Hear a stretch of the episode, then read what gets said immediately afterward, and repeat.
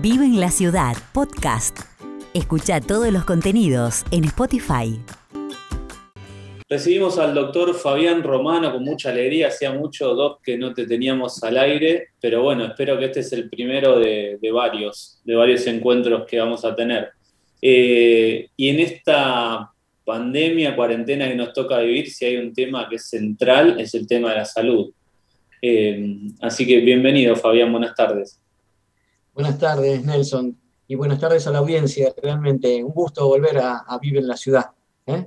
a, conversar un poco y analizar los temas que nos convocan, que, nos convoca la realidad realmente.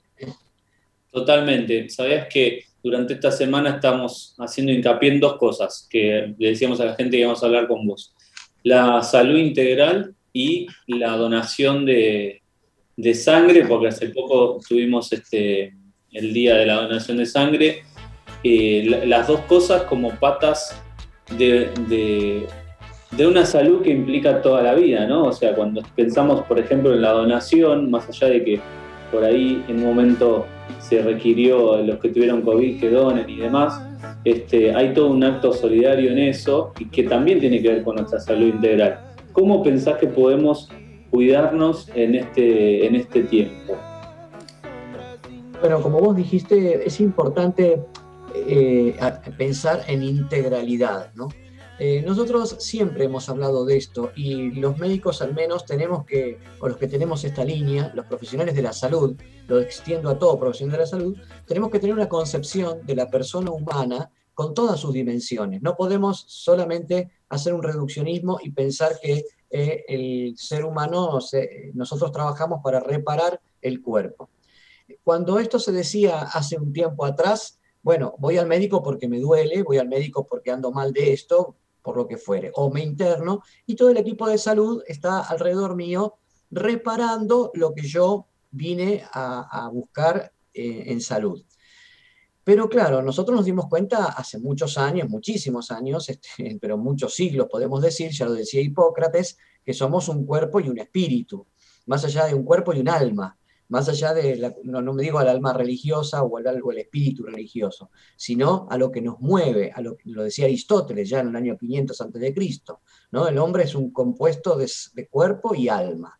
¿eh? El alma como ánima, lo que le da vida al cuerpo, y lo que se siente.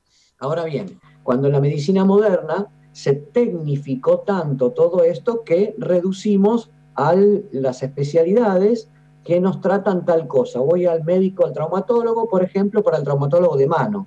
Y de mano, o sea, las subespecialidades fueron muy buenas, pero corrieron el riesgo de dividirnos, subdividirnos, ¿no? Este, partirnos. Y la persona sigue siendo una, porque a una persona le puede doler algo, pero está angustiada porque no sabe cómo va a ir su trabajo con la pandemia. Entonces acá ya separo lo que es el dolor físico y lo que es la preocupación que hace al dolor físico. ¿Cuántas personas se han enfermado de COVID o de otras, de otras patologías porque eh, hicieron un bajón en lo que decimos bajaron sus defensas? ¿Y cuándo bajan las defensas? Cuando justamente el ánimo no está este, en, su, en su óptimo estado, digamos, ¿no? Entonces, ¿cuánto tiene de, de, cierto esto de que hoy es más fácil poder darse cuenta de que la persona, entre otras cosas, darse cuenta de un montón de cosas. También decíamos la vez pasada que el hombre es un ser social por naturaleza. Una persona no puede vivir solo. Y hoy nos damos cuenta, a ver, puede vivir solo, pero digo, solo en el mundo no se puede vivir. A eso me refiero, ¿no? Hoy nos damos cuenta que necesitamos del otro. Y no solamente necesitamos de la presencia del otro a través de una cámara o una máquina, una, una PC, una pantalla. Necesitamos del otro de la oreja, de la, mirada. Necesitamos del otro del silencio, Nelson. Ese silencio que grita. Y por supuesto, necesitamos del afecto físico, del abrazo, del beso, de tomarnos de la mano. Y no estoy hablando del aspecto sexual, sexualizado, ¿eh? erótico, solamente, que también es necesario, por supuesto.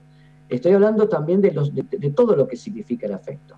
Así que en este en este, estos minutitos que, tomé de, una, de corrida, hemos visto un poco todos los elementos que hay para poder conversar, ¿no?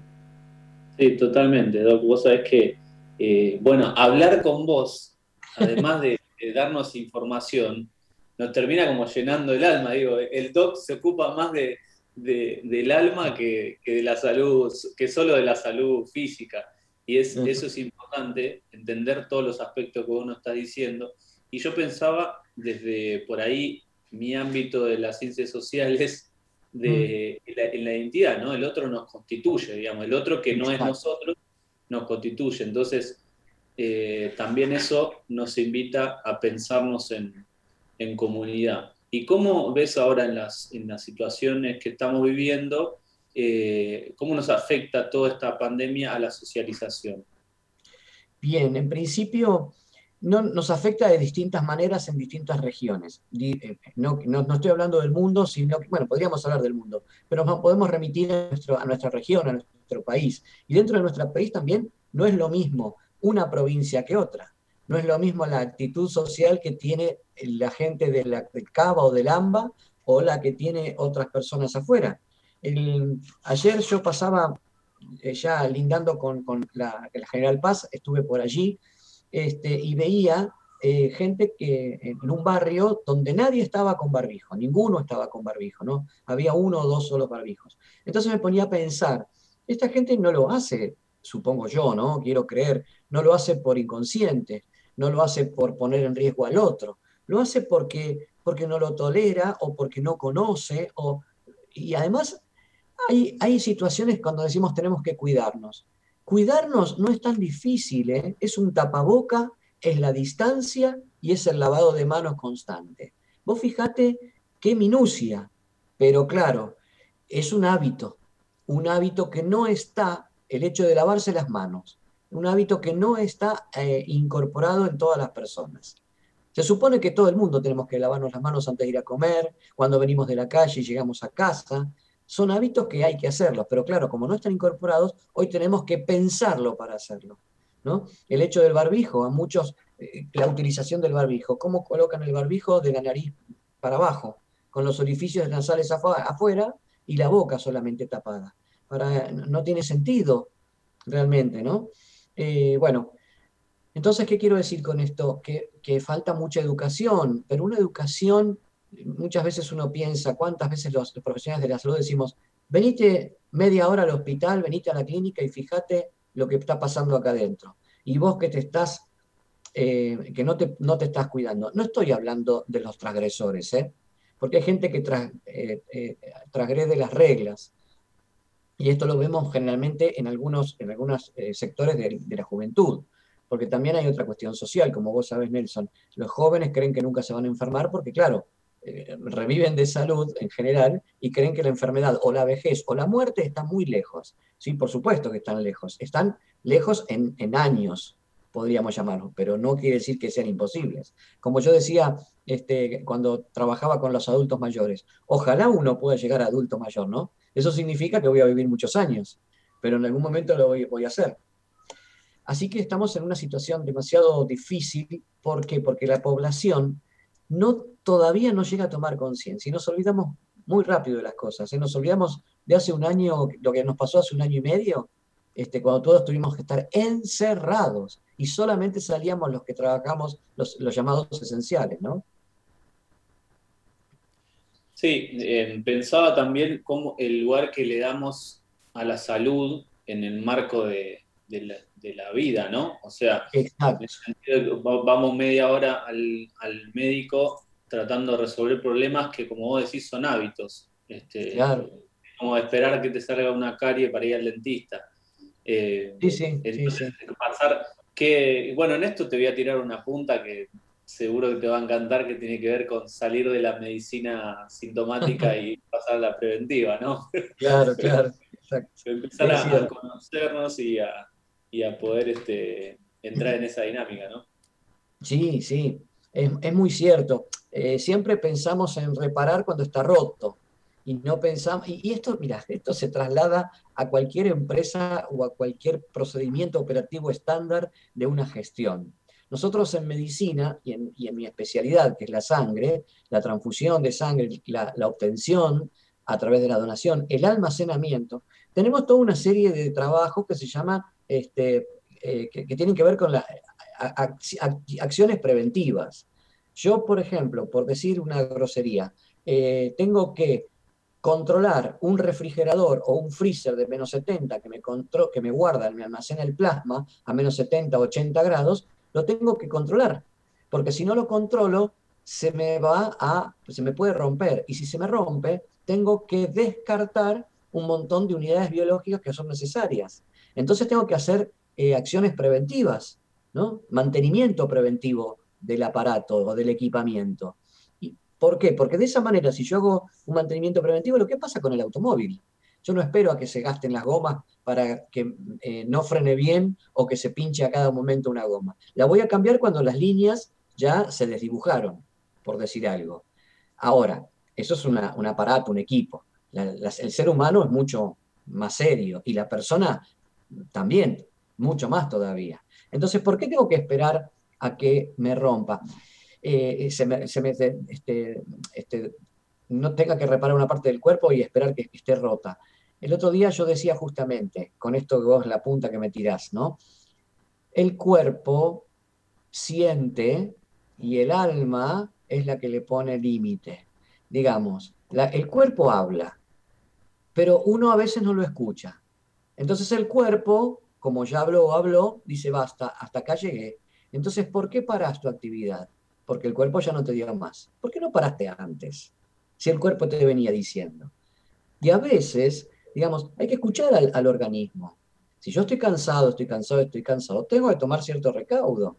Entonces, ¿por qué? Porque somos una dimensión orgánica, espiritual, social, muchísimas dimensiones tiene el ser humano, no solamente el cuerpo, el organismo, digamos. ¿no? Entonces hay que escuchar al cuerpo. Eh, y eso me parece que de preventivo tiene muchísimo. para, para cerrar, decinos algunas este, recomendaciones para este tiempo que queda. Estamos entrando en días de frío y, y bueno, cómo podemos cuidarnos este, no solo de la cuestión del contagio del COVID, sino cuidarnos también la mente en esto que se nos hizo ya larguísimo. Sí, eso es cierto. Eh, y después tenemos otro. con el tema del COVID polarizamos solo para el COVID como si no existieran otras enfermedades, ¿no? Que las otras pasaron a dejar de existir por un tiempo y después vuelven. No, señores. Eso es lo que pasó con muchas personas con el tema de los tumores, que este, no podía ir a atenderse y bueno, eso ha, avanzado. Eh, cuidarnos del frío, los que podemos. Ayer y pensábamos, todos pensamos, la gente que vive en la calle nosotros salimos un rato a la calle, pero salimos abrigados y bien alimentados. O volvemos a casa y tomamos una sopa caliente, o un té, un café, lo que fuera. Estas personas no toman ni tienen nada afuera. Entonces, ¿cuánto que hay, no? Cuidarnos eh, también mentalmente, porque la vida es salud. Pasamos por estados de enfermedad, pero la vida tiende a ser salud siempre, aún con algunas personas que están enfermos con alguna enfermedad crónica. ¿eh? Hay enfermedades crónicas y degenerativas y que avanzan, y la gente que pasa, las personas que pasan por esa situación, se sienten en salud igual. El tema es eh, estar enfermo, otra cosa es sentirse enfermo. Yo puedo estar enfermo, pero no me siento enfermo, porque si me siento enfermo voy a terminar siendo enfermante o enfermizo. ¿Sí? Entonces, qué importante es pensar siempre la vida en salud. Y cuando estoy decaído, cuando estoy mal, bueno, pensar en la reparación, en cómo voy a salir de eso. Cuidarnos de forma integral. Y cuidarnos de forma integral es mimarnos también, en el buen sentido de la palabra. No solo a nosotros, sino al que tenemos al lado, ¿no?